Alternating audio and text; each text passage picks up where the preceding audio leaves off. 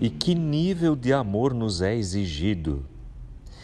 Eu sou Hans Jürgen e estou assustado lendo esse texto e ele precisa me questionar, lhe questionar se você é um seguidor de Cristo em relação à nossa prática de amor ao próximo, porque o conceito de amor bíblico é algo muito prático. João 13, Jesus já inaugurou as suas falas de despedida em relação aos discípulos, deixando claro que eles não teriam junto dessa mesma forma por mais muito tempo. E então ele dá uma orientação bem específica. Eu quero ler para nós versículos 34 e 35 do capítulo 13 do Evangelho de João. Por isso agora eu lhes dou um novo mandamento amem uns aos outros. Aí você vai pensar, mas isso é o, o resumo da lei, isso eu já ouvi algumas vezes, amor não é novidade nenhuma. Mas o nível desse amor, olha o que Jesus vai dizer: assim como eu os amei, vocês devem amar uns aos outros. Vale ouvir de novo, assim como eu os amei, vocês devem amar uns aos outros. E Jesus está a caminho da cruz. Jesus está já em discursos de despedida por causa da sua entrega voluntária pelos seguidores daquela época, que eram os primeiros ouvintes, mas por você, por mim, que nós, que somos ouvintes na atualidade é, desse mesmo evangelho e dessa mesma orientação, amor como mandamento, mas num nível de Jesus.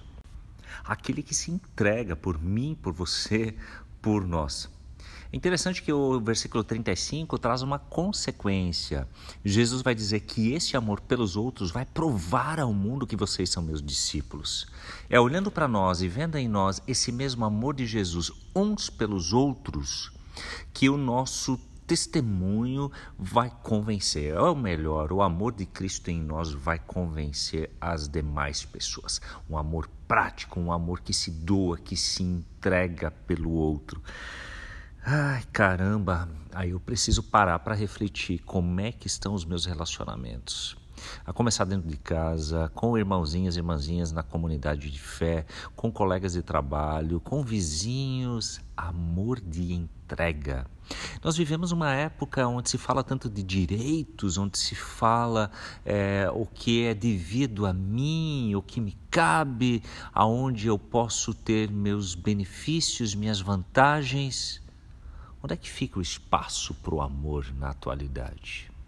Amor ao próximo não em palavras, mas em ação, a partir de Jesus. Que bom que nós sabemos que Jesus não apenas exige, demanda, mas a partir do seu Espírito Santo, conforme Romanos, derrama o seu amor em nossos corações.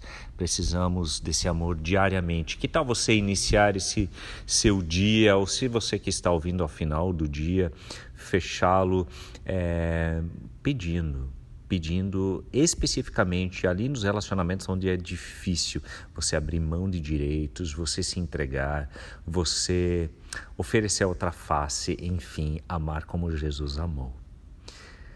Que Deus lhe abençoe e derrame do seu amor na sua vida, nas suas relações.